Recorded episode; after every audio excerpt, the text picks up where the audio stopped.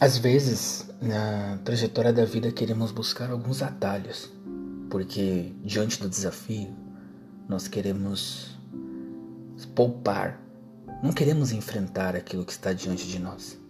Então, tentamos buscar uma forma de facilitar o trajeto. Agora, não confunda ferramentas com atalhos. Atalhos tenta te poupar daquilo que está diante de você, que é um desafio. Ferramentas não. Ferramentas vão ajudar você a enfrentar o desafio. Porque você precisa enfrentar para amadurecer. É assim que Deus nos ensina.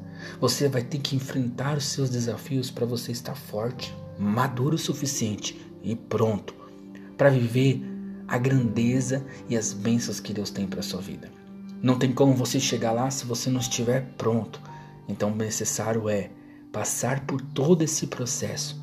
E não é viver nele, é passar por ele. Então, aceite as ferramentas. E como enxergar as ferramentas? Meditando na Sua palavra, tendo momentos com Deus.